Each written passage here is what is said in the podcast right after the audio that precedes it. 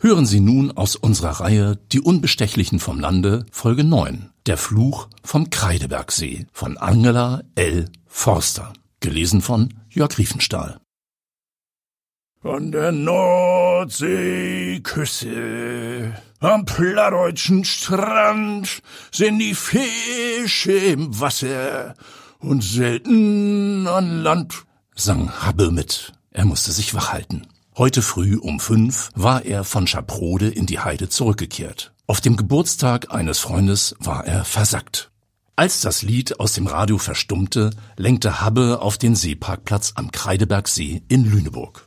In der Lüneburger Heide geht so manches nicht mit rechten Dingen zu, hatte sein neuer Chef Fritz von Rosenbusch von der Harburg-Ausgabe des Hamburger Abendblattes gesagt, als er Habbe in sein Büro zitiert hatte.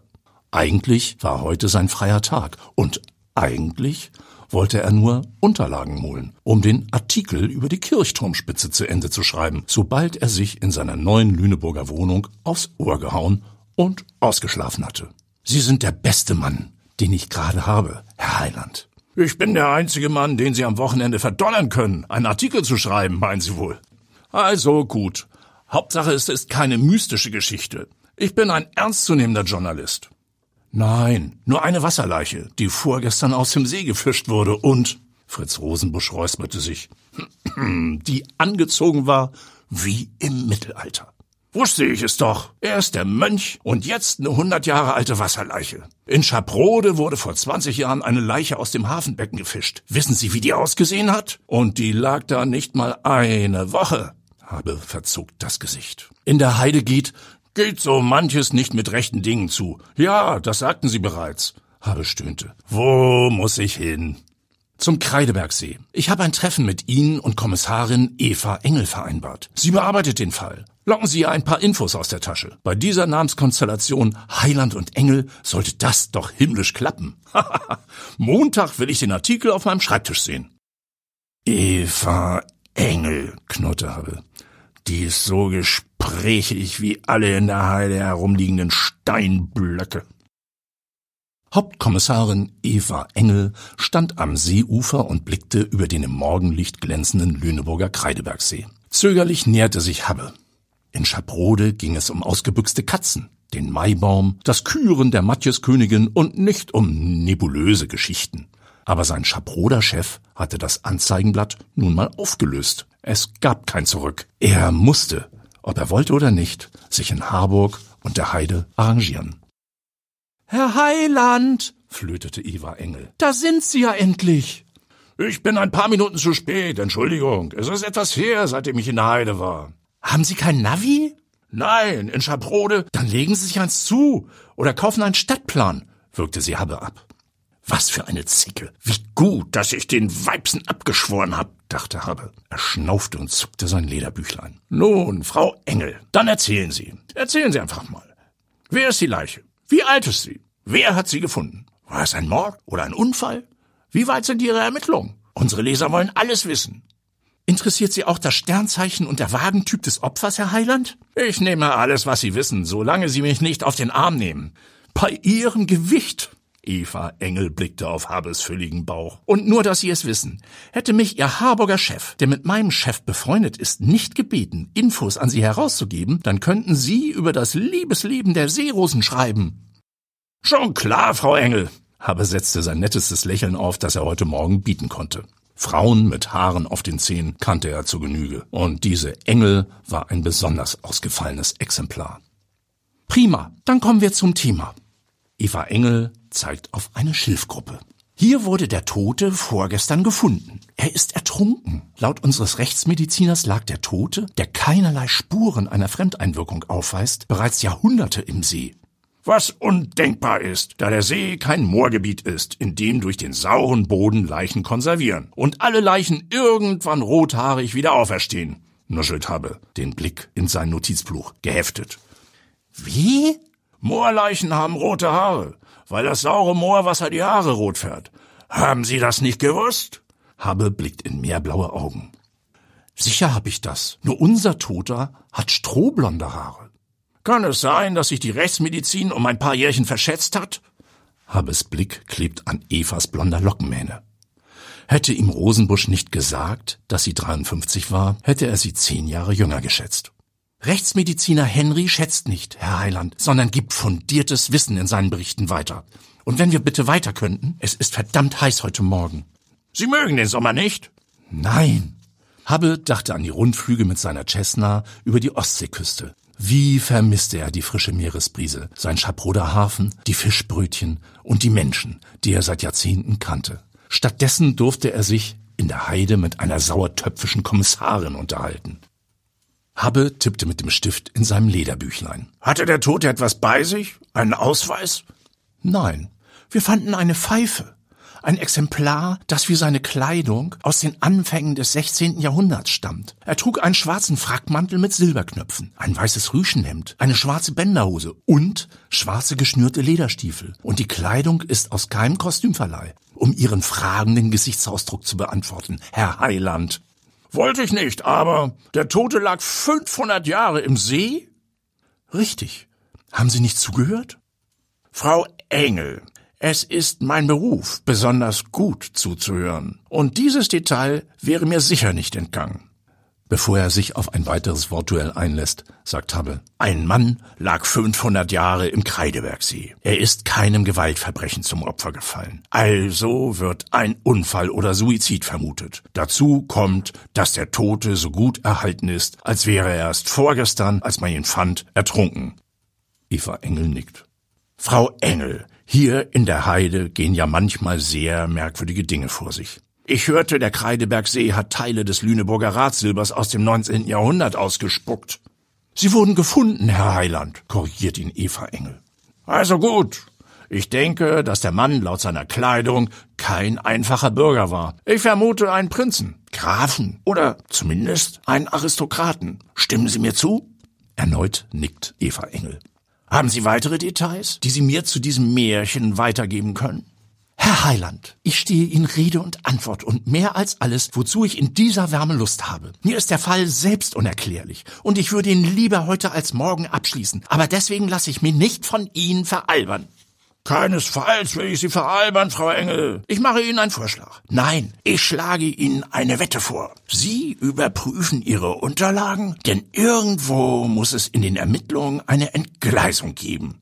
Habe ich recht und der Fall löst sich als normaler Todesfall auf, was mir logisch erscheint, dann verspreche ich Ihnen eine erfrischende Überraschung.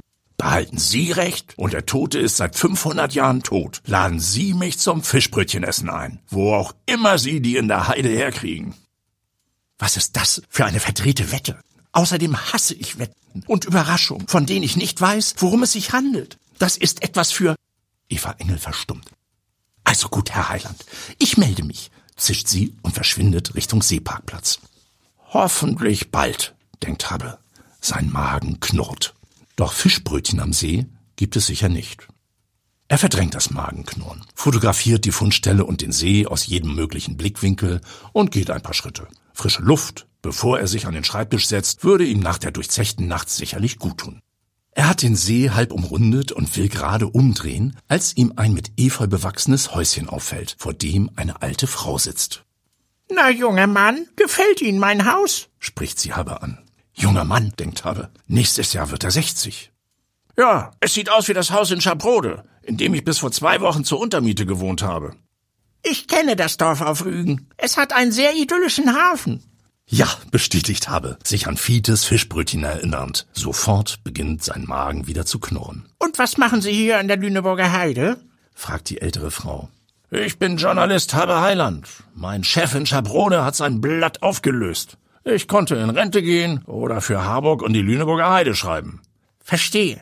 Kommen Sie, ich habe Tee aus meinen Gartenkräutern gekocht und Haferkekse gebacken. Ich möchte nicht stören, sagt Habe. Kräutertee und Haferkekse. So hungrig ist er dann doch nicht. Allerdings konnte ein wenig Plauderei mit der alten Dame auch nicht schaden. Sie stören nicht. Ich habe seit Jahren keinen Besuch.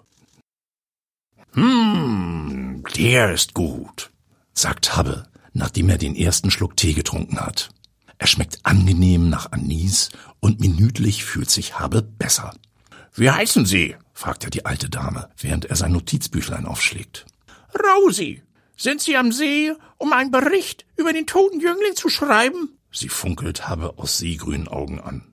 Ja, Sie wissen davon? Es ist der Fluch des Kreidebergsees. Er holt jeden frisch vermählten Jüngling. Habe stöhnt auf. Das passte. Wasserleiche und Schauermärchen. Er greift nach dem nächsten Keks und lauscht ihrer Erzählung. Zur Sommersonnenwende im 16. Jahrhundert geschah es. Prinzessin Rosalin aus der Burg am Kalkberg heiratete den Grafen Raimund von Falkenstein. Rosalin war unendlich glücklich. Eines Abends sagte ihr Angetrauter, er würde noch einen Spaziergang am See machen. Als am nächsten Morgen die Nacht dem Tageslicht wich, wurde Raimund gefunden. Bäuchlings niedergestreckt lag er mit dem Kopf im trüben Wasser zwischen Schilfrohren und Modder. Sieben weitere Jahre, immer zur Sommersonnenwende, nachdem Rosalin einen neuen Mann erwählt hatte, geschah gleiches Unglück. Von da an sah man Rosalin nur selten. Meist strich sie bei Nacht durch die Lüneburger Gassen wie ein räudiger Hund, der es auf die Ratten aus den Kellerlöchern abgesehen hatte wobei ihr schlafloses Wandeln nicht grundlos schien, denn auf den Tag genau in drei Monaten an ihrem dreißigsten Geburtstag sollte auch sie der Fluch der Ahnenfamilie Falkenstein dahin raffen. So dachte Rosalin, dass der Ahnenfluch der Familie nur alle mit ihr verehelichten Männer dahin raffen würde, blieb ihr verschwiegen. Herr Heiland, Herr Heiland, aufstehen! Was, was, was, was, was ist los? Habe blinzelt gegen das Sonnenlicht und das Rütteln an seinem Arm an. Was treiben Sie am späten Nachmittag noch immer hier? Spaziergänger haben uns gerufen, weil hier ein Penner seit Stunden seinen Rausch ausschläft. Ich hab nicht geschlafen, sondern mich mit Rosi unterhalten. Habe setzt sich auf und sieht sich um. Wo war das Häuschen? Wo Rosi mit dem Tee und den Keksen? Hier war nichts als eine verwitterte Holzbank, die vor einem zerfallenen Schuppen steht. Welche Rosi? Sie haben geträumt. Aber ich weiß jetzt, wie der Tote heißt. Raimund von Falkenstein. Er hat vor vier Tagen geheiratet. Es war eine Mittelalterhochzeit. Aber nicht die Braut wurde auf der Hochzeit entführt, sondern der Bräutigam. Inzwischen wissen wir außerdem, dass Jonas, sein Freund, ihn ins Wasser gestoßen und zugesehen hat, wie er ertrank. Weil er wusste, dass Raimund nicht schwimmen konnte. Er war eifersüchtig, weil Raimund ihm die Frau ausgespannt hat. Wie sagten Sie, hieß der Tote? Raimund von Falkenstein. Falkenstein, wiederholt habe. Nachdenklich wischt er Kekskrümel von seinem Hemd. Ja, warum? Das ist der Name, den... Habe zögert. Aber die Rechtsmedizin... Herr Heiland, es ist mir peinlich. Eva Engel rutscht neben Habe auf die Bank. Ihr Einwand ließ mir keine Ruhe. Ich bin in die Rechtsmedizin gefahren. Henrys Assistent. Nun, er untersucht mittelalterliche Todesumstände. Und? drängelt Habe. Sie hatten recht. Falkenstein lag, wie es in Henrys Bericht steht, zwei Tage und nicht 500 Jahre im See. Ich habe den falschen Bericht aus dem Stapel der Untersuchungsergebnisse gegriffen, als ich gestern wegen eines anderen Falls im Institut war. Es war mein Fehler. Ich muss Ihnen für Ihren Einwand danken. Ohne sie wäre ich nicht erneut in die Rechtsmedizin gefahren und hätte den Fall mit einem zwielichtigen Protokoll abgeschlossen. Mein Chef und Ihrer dazu hätten mich für die Unwahrheiten umgehend strafversetzt. Das heißt, ich hab die Wette gewonnen. Habe schmunzelt und denkt an seine Cessna Devil, die seit gestern auf dem Lüneburger Flugplatz steht und auf den ersten Heiterundflug wartet. Aber erst muss er nach Hause und den Artikel für die Zeitung schreiben. Ausgeschlafen hat er ja schon. Das war aus unserer Reihe Die Unbestechlichen vom Lande, Folge 9. Der Fluch vom Kreidebergsee von Angela L. Forster. Gelesen von Jörg Riefenstahl.